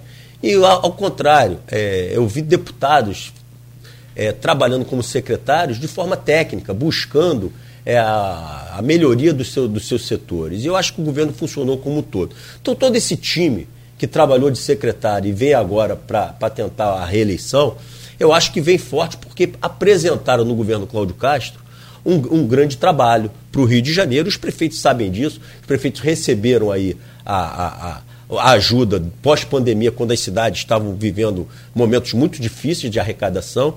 E acho que o, que o, que o, que o governo vem, vem, vem forte. Então, assim, é saber depois é, quem vai ser o presidente, quem não vai ser. Primeiro vamos ver a votação, acho que a, as urnas vão dizer que aqueles que estão mais fortes e menos fortes, e os candidatos bem votados, bem articulados, claro que tem chance aí é, no, no, na, na, reeleição, que tudo é, caminha para uma reeleição, é, a possibilidade de uma reeleição do próprio governador, Cláudio Castro, eu acho que a gente vai ter um, um, uma alerge assim, também permanecendo aliada do governo do Estado e, se Deus quiser, com desenvolvendo o Estado, seja na área de segurança, seja na área econômica, como foi o primeiro governo.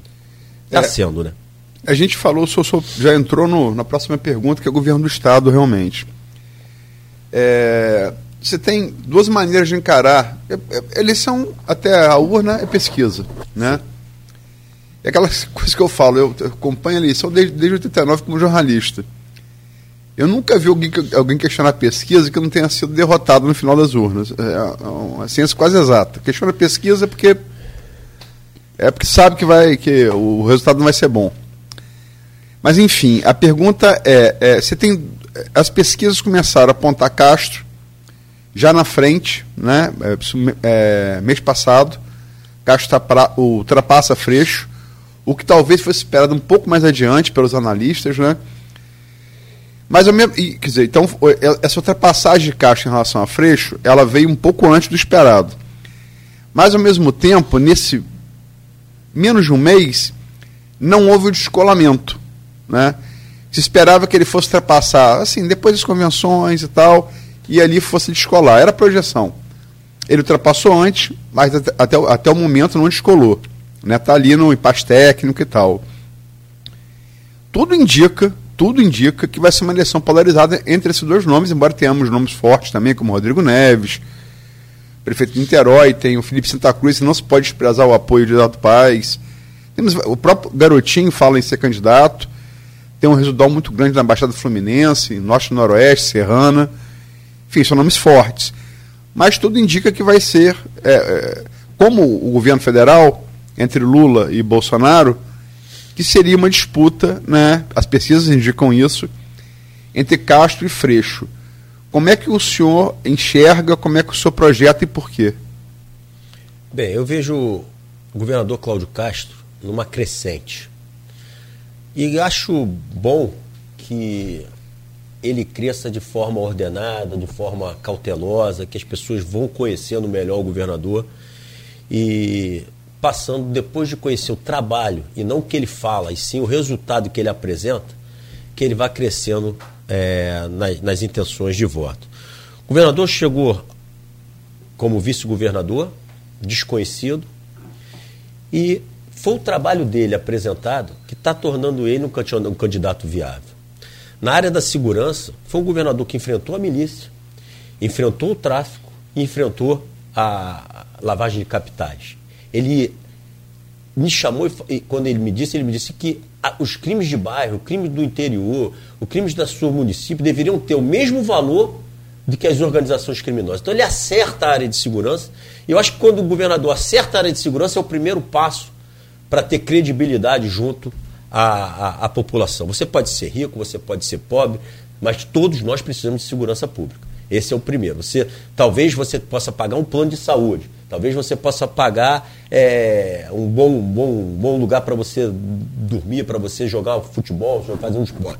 Mas segurança pública, todos são iguais, todos precisam que o Estado forneça. Então, sim, quando ele acerta a segurança pública com os menores índices desde 2011 na, na na, na, na, sua, na, sua, na sua gestão, eu acho que ele sai na frente porque ele deixa de ser algum teórico para ser um cara que acerta na prática, dá segurança para a população.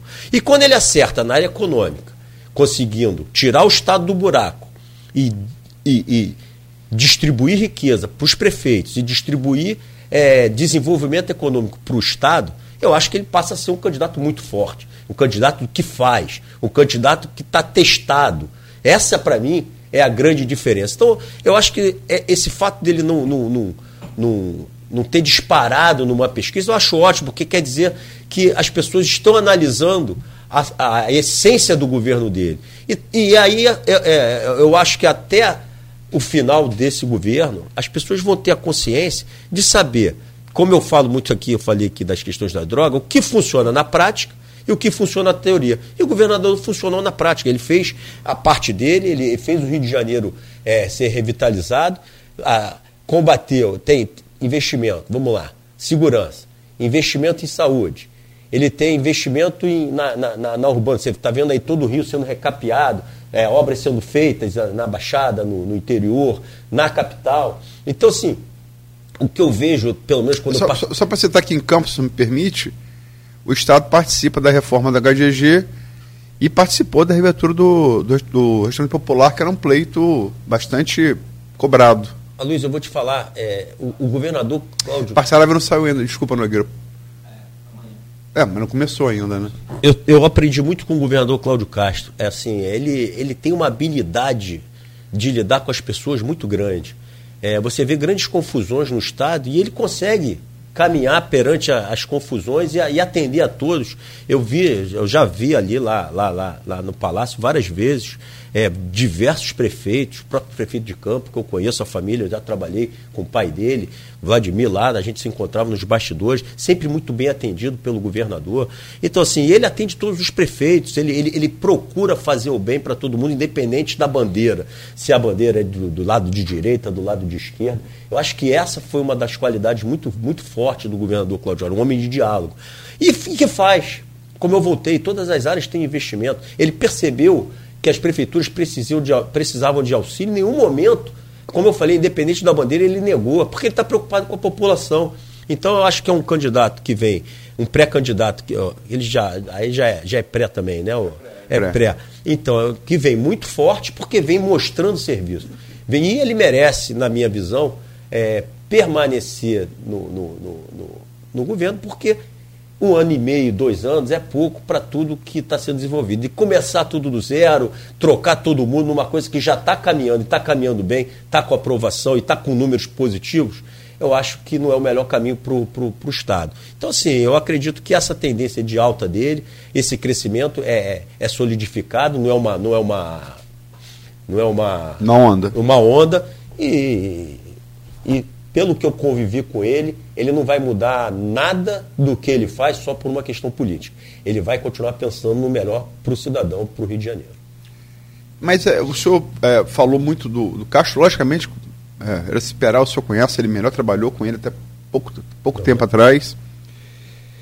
Mas é, nós temos a candidatura de Freixo também, que é uma candidatura, é uma candidatura forte, né? Tem uma larga passagem pela LERJ, né? agora está na Câmara Federal. Combateu as, as milícias, ficou famoso, tornou famoso mundialmente até por isso, né? Eu era o chefe nessa época e o relatório da CPI ele vem da Polícia Civil. A gente entrega para ele o relatório. Relatório que ele, que ele... Que, ele... Que, ele faz lá na CPI é um relatório que vem da Polícia Civil. Ele faz a parte política com o nosso relatório criminal, vamos dizer assim. Mas como é que o senhor vê a possibilidade? É, é o é o segundo. Está ali. Ele, ele, ele e Castro estão ali, estão ali disputando. O que se fala do Fresco, a gente está falando aqui no início, é que ele é candidato de, de piso alto e teto baixo isso não é nem projeção, é que ele mostrou com Crivella na disputa da, da Prefeitura do Rio, né? Tem muito voto, mas tem muita rejeição. Por isso que até que ele trocou o PSOL pelo PSB, para tentar atenuar essa rejeição. Como é que o senhor vê a pré-candidatura dele e, e, já que ele está aí junto com o Castro, é, liderando as pesquisas, a possibilidade dele, dele, dele ser eleito, por exemplo? Eu vejo a, a, a candidatura do, do deputado Freixo como é, você não sabe exatamente como vai ser o, o governo dele. Ele é do legislativo, ele nunca foi do executivo. O que virá dele? Qual é a toma? A gente não sabe. É por isso que eu falei antes da diferença entre a teoria e a prática. Um, governador Cláudio Castro, eu já sei como ele trabalha, eu já sei da parceria, eu já sei do quais são os seus projetos e que vem dando certo no Rio de Janeiro. O outro é uma incógnita. Como vai ser o, como vai ser o governo, como não vai ser o governo, a gente não sabe, a gente não tem. É, é, nunca foi executivo, nunca gerenciou recursos, nunca teve que aplicar na prática as teorias que defende. Então, assim, é, eu vejo uma diferença muito grande é, quando você tem alguém que está construindo e alguém que está discursando. Então, a diferença para mim entre os dois candidatos é essa: um sabe, já sentou e está fazendo o correto, o outro tem a teoria, mas nunca aplicou na prática. A gente não sabe se o que ele defende se aplica na prática. Por exemplo, a gente falou de liberação de drogas, mas na prática não se aplica. Não se aplica. Como é que você quer defender algo que você não consegue resolver o problema do crack no Rio de Janeiro? Então essa é a diferença. O governador Cláudio Castro, ele, desde o primeiro momento, ele bateu. Entendeu? Assim, ele, ele Alan, bata na milícia, bata no tráfico, bata no crime organizado e resolva o problema é, da, da, da, que atinge mais a população dos pequenos e médios delitos. Enquanto isso, ele cuidou da economia, cuidou da política, é, conseguiu base parlamentar para poder trabalhar, ou seja, ele está aí, ele provou e teve pouco tempo, porque ele, você sabe que ele teve só os últimos dois anos para trabalhar. Então, assim, ele está pedindo algo tá, a, a, a, população que é justo e que é necessário para o Rio de Janeiro. Quanto ao, ao, ao outro candidato, Freixo, sinceramente, a gente não sabe como vai ser, quem vai ser a equipe, o que ele pensa. A gente vai ver agora na, na campanha, ele vai dizer o que ele pensa, mas tudo teoria. Na prática, a gente tem um governo Cláudio Castro forte, trabalhando e melhorando todos os municípios do Estado. Vou fazer a última, última pergunta, mas já vou engatar na próxima, porque uhum. tem que falar do, do, plano federal, que aliás é o plano no qual o senhor pretende homologar em convenção a sua, a sua candidatura a federal. Tem garotinho também que tá, é pré-candidato a governador, o senhor também já trabalhou com ele, é, Ilha de Campos, né? E a sua, qual a sua expectativa aí Logicamente que a gente pode falar em promessa de campanha aqui, porque é vedado por lei, tem que ser, lei tem que ser cumprida. Mas qual a sua expectativa, pulando do estadual para o federal, nessa é, eleição para a Câmara Federal, não só sobre o senhor, como um todo? Garotinho e Câmara. Primeiro, mandar um abraço para o ex-governador Garotinho, trabalhei com ele. É, foi, um, foi um governador que é, me deu, eu era diretor de polícia especializada, me deu uma função de fazer várias prisões no Rio de Janeiro e a gente fez, cumpri minha missão. Então é um, é um político que, que, que, que também trabalhei e sabe que cumpri minha missão com ele, tenho meus créditos de missão cumprida, a missão dada foi cumprida com ele. E tanto ele, quando, como eu falei do Vladimir, o prefeito também me deu bem. É, a gente, quando é técnico, a gente costuma flutuar bem na área política. E por que, que eu escolhi agora, depois de 27 anos, ir para a carreira política, o Aloysio? Porque a gente está ganhando a guerra no Rio, a gente está combatendo todos os tipos de criminalidade, a gente baixou os índices de violência no Estado, as delegacias de, de, de distritos e as delegacias de bairro vão receber é, reforço agora. A gente fez concurso público depois de 10 anos, a gente está investindo em perícia, em investigação. A gente está fazendo um dever de casa no Estado. Eu tenho certeza que o governo Cláudio Castro ele colocou o trilho na, na no trem. O trem no trilho. O trem no trilho. É, o trem no trilho. Porém, a gente está tomando uma surra. Uma surra em Brasília. Mudaram as leis e é importante que a gente explique que as leis foram mudadas por uma minoria. A lei, o, o Aloysio, ela é feita pela maioria para se impor uma minoria. Se a gente a maioria entende que a gente tem que resolver o nosso problema através do diálogo ou no máximo através da justiça. E se alguém resolve resolver os nossos os problemas matando os outros, o que, que a maioria faz? Não, não, isso não pode. Se alguém quiser resolver matando os outros, nós fazemos uma lei e falamos: olha, se você matar alguém, você vai ficar 30 anos preso. E quando a pessoa pensa em ficar 30 anos preso, ela não vai querer matar ninguém. Então a maioria faz as leis que se impõem a uma minoria. O que está acontecendo hoje, Luiz? Que a minoria está impondo as leis às maiorias. Se você perguntar por aí, você acha que alguém que furta sua residência, leva suas joias, sua televisão, e no dia seguinte você acha que vende tudo, no dia seguinte vai ficar livre na rua para furtar uma outra uma outra residência, e quando a polícia prende, no dia seguinte sai pela porta da frente de novo, e quando você vai prender ele, já tem 22 passagens na polícia. Você acha isso normal? Você acha que a comunidade local dessas da, da, da, vamos dizer assim, dessas comunidades de Mascarim do Rio de Janeiro, são obrigadas a conviver com, sob o jugo do, do, do, traficante, mandando na vida deles? Você acha que isso, isso aí é, é, é quando você impede a polícia de trabalhar, isso é a vontade realmente da maioria da população?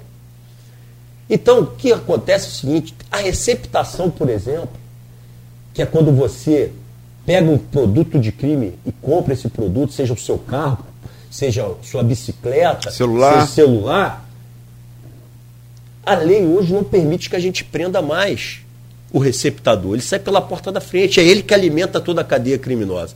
Foi o que eu falei, se a gente não for lá explicar com meus 27 anos de experiência como funciona a prática e por que essa lei é prejudicial ao cidadão, a gente vai continuar tendo uma minoria é, legislando porque a maioria está preocupada depois de uma pandemia em, se so, em sobreviver, em se manter, em, em, em dar o que comer para sua família. Enquanto que essa minoria profissional, ela está ali trabalhando politicamente, politicamente, politicamente, e aí a maioria acaba sendo engolida por leis feitas pela essa minoria. Eu vou dar um exemplo, eu tive lá no Congresso, nunca tinha estado no Congresso, fui lá pedir emendas é, parlamentares para poder comprar equipamento para a Polícia Civil. Consegui lá quase 40 milhões, foi um, um volume muito, e o governador dobrou, falou que o que eu conseguisse lá, ele dobrava. Então tem 80 para gastar, graças a Deus. E aí, eu estava lá com uma deputada, Jandira. Jandira Fegali? Jandira Fegali. E aí estava eu cito ela porque foi uma discussão interessante. Quando eu pedi a, a, a verba, ela falou, pô, mas se você está comprando colete, arma, blindado, e eu sou contra, porque eu acho, acredito que são armas que vão matar a população. Eu falei, Jandir, deixa eu te explicar uma coisa. É, nunca tinha estado lá, tá? Eu falei, deixa eu te explicar uma coisa. É, vamos imaginar uma, uma situação seguinte.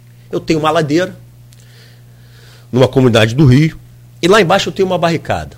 Lá em cima eu tenho um muro com uma seteira, apontando aquele buraco, que é um buraco onde eu encaixo o fuzil, para aquela barricada. Se eu tiver a polícia de fuzil e o traficante somente de fuzil iguais, o que, que vai acontecer? Quando eu chegar lá embaixo, eu cheguei com o meu blindado. Parei em frente à, à barricada. Eu tenho que abrir a porta. Eu não consigo tirar aquela barricada. Quando for abrir a porta, aquele cara vai, vai me atingir. Foi assim que o policial morreu no Jacaré. É a casa-mata, né? A casa-mata. Como é que eu faço se eu só tiver fuzil? Você chama de seteira? Seteira que chama? É seteira, é, é, é um buraco na, no muro que aí você fica aquele buraco exatamente mirando no ângulo de tiro, no ângulo de tiro da barricada, entendi, que, o, que o cara vai ter que tirar. O que, que eu faço para não ter tiro ali? Eu falei para ela. Eu peço ao meu colega para saturar aquele muro, que é dar muito tiro ali para o cara não conseguir fazer a, a, a, mira. E aí você começa a ouvir aquele barulho no início da operação, blá, blá, blá, blá, blá, blá aqueles tiros todos, e você não está entendendo, você, população, Pô, por que tanto tiro? Porque o cara está saturando algum lugar para você poder progredir. É chamado da cobertura, né? É, exatamente. Só que a gente está falando de tiro de fuzil para lá e provavelmente, como ele não vai poder fazer o tiro, a, a, mira, ele vai dar um tiro de qualquer jeito, o bandido, quando ele aparece só com a arma para fora do muro, dando tiro. Isso é muito mais risco para a população. Eu falei para ela, agora vamos lá. Eu já tenho meu drone, eu tenho meu helicóptero, eu fiz minha investigação, peguei minha, como eu falei aqui, da inteligência, as informações, trabalhei a investigação, e eu sei que tem esse muro, eu sei que tem aquela barricada quando eu for planejar uma ação. Então o que, que eu faço? Eu pego meu helicóptero blindado, eu tenho dois agora, e, e tenho que filma, eu boto na operação e esse helicóptero ele vai direto naquele muro, enquanto que o outro protege ele fazendo 360. Quando ele for naquele muro, Luiz, eu tenho certeza, e você também sabe disso, o cara não vai ficar ali. Ele vai enfrentar o helicóptero, ele vai fugir. Quando ele fugir, eu, eu lá de baixo, sabe, saindo do blindado, que eu vejo que o helicóptero está lá em cima, pô, não tem ninguém no muro, eu vou sair, não vai ter nenhum tiro, eu vou tirar a barricada, eu vou tomar aquela comunidade sem um tiro. Então, quanto mais forte for a polícia, mais equipada ela tiver, menos risco para a população. Eu falei isso para o deputado. Por isso que eu vim pedir dinheiro aqui, pedir emenda para comprar equipamento. Que quanto mais equipamento, mais protegido, menos chance ele tem de me enfrentar. É assim que sempre foi o mundo. Elemento de dissuasão, né? É isso, elemento de dissuasão. Era como eu ia fechar. Então, assim, é essa discussão prática que tem que ser levada, que tem que ser profundamente discutida, porque senão fica superficial e o final disso é morte de inocente por pessoas que não entendem de segurança pública e ficam dando palpite. Infelizmente, essa é a verdade. Delegado, estamos caminhando no final do programa, são 10 para as 9. Inevitável falar da eleição presidencial que está aí, é, todas as pesquisas mostram isso. É, saiu ontem uma pesquisa do BTG FSB, Instituto FSB, bancada pelo pelo BTG Pactual, né, que já dá 80% de pessoas focadas na eleição. Me, me, me surpreendeu esse número. Né? É, e o, o, grande chamariz da eleição, a gente falou aqui, eleição governador, eleição deputado, mas o grande chamariz é, é essa polarização aí, né, que já está há algum tempo. Aliás, ela vem desde 2018, né? Vem desde 2018. Por uma série de fatores, ela ela acabou adiada aí, e agora é, tudo indica, né? Todas as pesquisas indicam isso, muito mais, por exemplo, do que Cláudio Castro e, e Freixo. Que vão ter uma polarização entre o, entre o ex-presidente Lula, que lidera todas as pesquisas, todas elas, não tem uma que deu o contrário, e o presidente Jair Bolsonaro, que é presidente, tem a máquina, que é, sempre conta muito, né? É, eleito democraticamente e, é, em 2018 com uma boa margem. Mas as pesquisas apontam também. Hoje eu, eu sei porque eu faço pesquisa. Uhum. Então, é, vou citar as últimas. A Datafolha, maio do ano passado, que é, que é o maior instituto do país. A Genel Quaest, que como a Datafolha faz presencial, isso dá uma diferença grande, né? Mas também é que saiu ontem do, do BTG FSB, né? O BTG lá do BTG Pactual é um banco fundado pelo Paulo Guedes, banco de investimentos, que deu em maio Lula com 51 dos votos válidos e agora deu 48. Ah, e isso, é, mas por telefone. E a Datafolha e a, e a Genial Quaest deram Lula é, com possibilidade real de fechar no primeiro turno. A grande discussão hoje parece é, essa. Vai, vai ter dois turnos. A gente sabe da dificuldade de definir onde é primeiro turno. Só uma pessoa fez isso no Brasil para presidente, foi Fernando Henrique Cardoso, 9498. Né? Mas a discussão hoje parece ser essa. Né? Como é que o senhor vê, o senhor deve ter visto essas pesquisas todas que estou falando aqui, como é que o senhor vê, como é que o senhor projeta essa eleição? É, a questão das pesquisas é o que você falou. As pessoas reclamam muito das pesquisas, mas tem um fator que leva a todas essas pesquisas serem problemáticas, que é a abstenção. Assim, é, última, última eleição para a Prefeitura do Rio, a abstenção foi maior que, as, que, que os votos dos candidatos. Então, essa, essa, essa questão da abstenção é que vai definir a, a, a eleição. Evidentemente, eu estou no Partido Liberal, eu venho de Cláudio Castro e Bolsonaro, eu acredito nos conceitos é, defendidos pelo, pelo presidente Bolsonaro e pelo governador Cláudio Castro, é, dureza com, com, com, a criminalidade, que é a minha, minha, minha área, é, investimento em tecnologia, investigação, supremacia do Estado perante o crime organizado. Então, isso tudo na minha área me faz, obviamente, optar por Cláudio Castro e, e Jair Bolsonaro. Porém, é, o que eu vejo hoje é que votos válidos quer dizer que muito tem, tem que ser analisado. Quando a gente fala de votos válidos, a gente tem que ver o tamanho da abstenção e se essa abstenção vai permanecer ou não. Porque se as pessoas não quiserem é, se politizar e votar em algumas das duas dos dois lados, como você falou nessa polarização, alguém vai votar por eles. Então, se você se, se, se omitir no momento das decisões, alguém vai decidir a sua vida. Eu acho que essa vai ser o fator principal. Eu acho que a pesquisa dá 48, a outra dá 37 contra 36. O fato é que está polarizado. E quem vai decidir? É aqueles que agora, hoje, dizem que não vão votar em nenhum dos dois. Se essas pessoas votarem, eu acho que a decisão ainda está muito aberta e tanto o, presidente Jair Bolsonaro, que tem é, é, na, na, na, vez passada teve essa abstenção a seu favor, pode muito bem revira, é, é, fazer uma reviravolta nessas pesquisas e sair vencedor. Toda pesquisa é isso. Eles deixam uma margem grande na questão da abstenção e aí qualquer resultado diferente daquele da pesquisa feita naquele momento está justificado na abstenção. Então, assim, eu acho que está totalmente indefinido. Eu acho que as pessoas vão acabar optando por, por, por votar naqueles que, que também não, não tem qualquer tipo de, de prejuízo. É, aí vai depender, a gente tem de um lado a, a, questão econômica e tem do outro lado a questão da corrupção. Então são, são pesos que aí eu acho que daqui para frente, quando começar efetivamente a campanha, serão discutidos. Eu acho que a tendência é a abstenção cair e, sinceramente, eu acredito na eleição do, da reeleição do presidente Jair Bolsonaro, porque defende é, não teve nenhum caso de, de, corrupção no seu, no seu governo e defende uma luta dura, no meu caso, no específico da área de segurança, com o crime organizado. Desculpa, mas não teve nenhum caso de corrupção no governo. É, é um, é... Temos agora os pastores pedindo propina em barra de ouro no governo para para prefeito para liberar verba, para liberar verba para comprar computador em, em, escolas do Nordeste que sequer tem luz elétrica, né? Mas você falou de pastores ou do presidente? Só para eu entender. Pastores outro, indicados pelo outro, presidente da República. É, mas só que no outro foi diretamente na pessoa. Não, né? eu, eu, eu não estou querendo nem fazer comparação. questão, é, é, só para só para não deixar em branco. É. Só essa, essa discussão, eu acho assim, acho que o povo tem que, tem que, tem que votar. Eu acho que não pode se abster. Essa que é a principal questão. Quem se abster está botando o seu futuro na mão de terceiros. Vote A ou B, mas vote.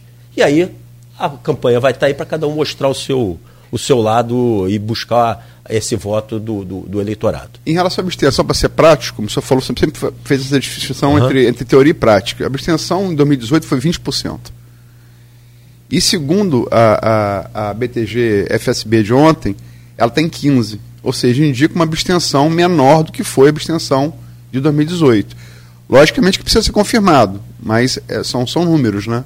É, são números, mas que no final da, dessa balança são esses votos aí da, da, se vai ter uma abstenção maior ou menor, que a gente tá, foi, eu até citei a prefeitura, em que o número de abstenção foi muito grande, aquele voto do, do, do da pessoa que não quer votar porque está com descrédito na política, mas acho que são um dos maiores erros da, da da, do povo brasileiro de não se politizar. Eu mesmo, é, hoje, estou buscando a política porque eu estou vendo que só lá vou resolver problemas de segurança pública que eu não consigo viver no, é, resolver no Estado. Então, infelizmente, para esses que pensam dessa forma, chegou a hora de se decidir, eles vão ter que, que, que se posicionar. Não tem jeito, ou alguém vai decidir a vida deles por eles. É, olha, são 8h57 é, com, com o delegado da. A gente tem aqui uma semana de programas, se quiser, né, Luiz? Pode fazer tipo aqueles. É, é, aquela série de, de TV por assinatura aí. Mas se falar em é, programa de governo, essa coisa de porte de arma para o cidadão, porte de arma para a guarda civil, nós temos assunto aqui para explorar seu conhecimento de, de experiência de 27 anos para uma já, semana. Já aproveita para dizer que sou a favor, né? Sim, a favor, perdão? Da, da, do porte para guarda. Porte para guarda. É. Uhum. Mas não, só, só para não perder o gancho. Ah, tá. Desculpa. Tá. Aqui, mas para quem não, acompanhou o programa ao vivo, vai poder acompanhar daqui a pouco na, na, em podcast, logo mais na plena. Agora, vou reforçar o, o, a chamada aqui do Edivar, que é nosso parceiro, presidente da CDL, cara super é, dinâmico também, está em todas. E na quarta, na amanhã, né? Quarta-feira, 10 horas da manhã, o senhor vai estar aqui na, na sede da CDL também, palestrando sobre essa questão de segurança. Então, aí sim, né, vai com mais detalhes e até mais longo se for o caso. Mas, sobretudo, muito obrigado pela presença do senhor, obrigado pelo, pela entrevista. Desejar boa sorte nessa nova empreitada aí que o senhor se lança, né, que é um, um campo Acho que não é muito menos minado do que o senhor está, não. É bem complicado também. E né, sempre que possível estaremos aqui à disposição e sempre que possível o senhor volte aí a Campos, volte a casa para tomar esse café aí que quebra um galho com a gente.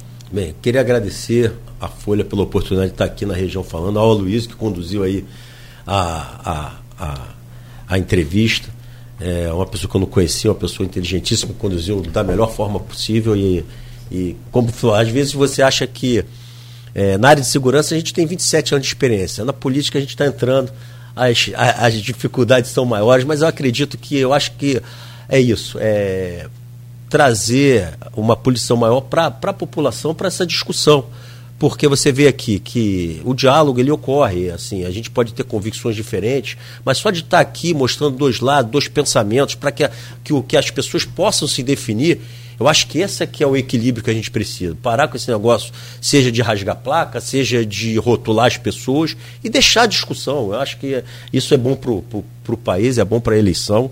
Então eu agradeço a oportunidade. Luiz. É, isso é democracia, né? Pessoas hoje é, acho que é, você discordar, você vira inimigo. Que, que hum. Tem que haver discordância. Claro. Civilizada, com argumentos, né? Eu queria agradecer demais a, a entrevista. É, um delegado Alan Turnoves, que agora é pré-candidato. Eu, eu, só faço, eu estava pensando aqui, vendo, vendo o senhor falar da, dessa transição, é sempre difícil, né? Muito. E me lembra aquela fase, é um, é um clássico do cinema, já é um clássico recente, mas é um clássico do cinema é, Gladiador, né? o general Cômodos, é, depois de uma campanha exitosa na, na, na Germânia, Alemanha de hoje, ele é cantado pelos senadores para estar na política. Ele falou, vira para o senador, senador, um soldado tem a virtude de olhar nos olhos do seu inimigo. então só vai agora entrar num outro, como Cômodos lá do filme, que, com Russell Crowe, interpreta e ganhou até o Oscar, só vai entrar agora num, num, num outro tipo de combate, talvez mais difícil. Verdade. Mas desejar sorte, né? Eu acho que essa questão da execução penal, realmente eu vejo muitos profissionais da, da segurança reclamarem. Acho que é uma coisa que merece ser debatida sim. Né? A gente tem aqui, na, na, nossa área central aqui, muitos assaltos, muitos roubos, né? Enfim, merece ser debatido como, como a gente debateu aqui, né? No campo democrático. E boa sorte na sua, nessa transição aí da, da segurança para a política. Eu que agradeço aí, a Luiz, a sua condução novamente. É o que eu falo, às vezes é, esses radicalismos levam a gente à ignorância. Vamos debater. Ninguém aqui é o dono da verdade. E eu aprendo todo dia, você aprende também. Eu acho que esse debate só, só, só nos fortalece. Muito obrigado. Muito bem, nove horas dois minutos. Conversamos então no programa de hoje com o Alan Turnovski, delegado e ex-chefe da Polícia Civil, agora pré-candidato a deputado federal. Né? Falamos aqui sobre a questão da segurança pública e sobre essa, esse tabuleiro da política também. Amanhã estaremos de volta às sete horas da manhã. Aloysio, obrigado, bom dia e até amanhã às sete, se Deus quiser. Amanhã vamos, vamos estar trazendo aqui um outro pré-candidato, mas aí não a Câmara, a Alerj, professor do PSB, Renato Batista, envolvido com pauta LGBTQI+, né, vamos estar dando bater um papo com ele, com ele, e também acho que mostra muito a diversidade necessária para o programa, né? O delegado aqui é, é, é, confirmou aí o, o como era, está no PL, né? a crença dele na eleição do presidente Jair Bolsonaro, mas vamos ter um defensor dessa pauta LGBTQI+, aí, e, e, e da educação, ele é professor, Sim. sobretudo da, da, educação, né? Então isso, e na sexta-feira, a deputada Clarissa Garotinho, fechando aqui. Quinta-feira a gente vai decidir ainda no Corpus Christi, Nogueira, é. o que vamos, vamos fazer. Vamos rezar. É, rezar é bom. É, é bom. bom, é, e essa questão da pauta LGBTQI, teve aí um, um, um, um, projeto barrado aí pelo, pelo, pelo Vladimir. Né? Vai, vai dar polêmica amanhã também, vai ser interessante. É, a gente falar sobre isso tudo aí, claro, é evidente né, que toda a programação nossa amanhã, então, a partir das 7 horas da manhã, com o Folha no Ar. Valeu, Luiz. Até amanhã, então. Mais uma vez, delegado, um grande abraço ao nosso querido Pedro Emílio também aqui. Depois eu ia pedir uma nota para o Pedro Emílio, mas aí eu fiquei sem graça. Como diz o Ariano Suassuna, é falar de mim, mas espera eu sair, pelo menos, seja educado. mas isso é nota 10, né? É bom, delegado Pedro Emílio, nosso abraço também.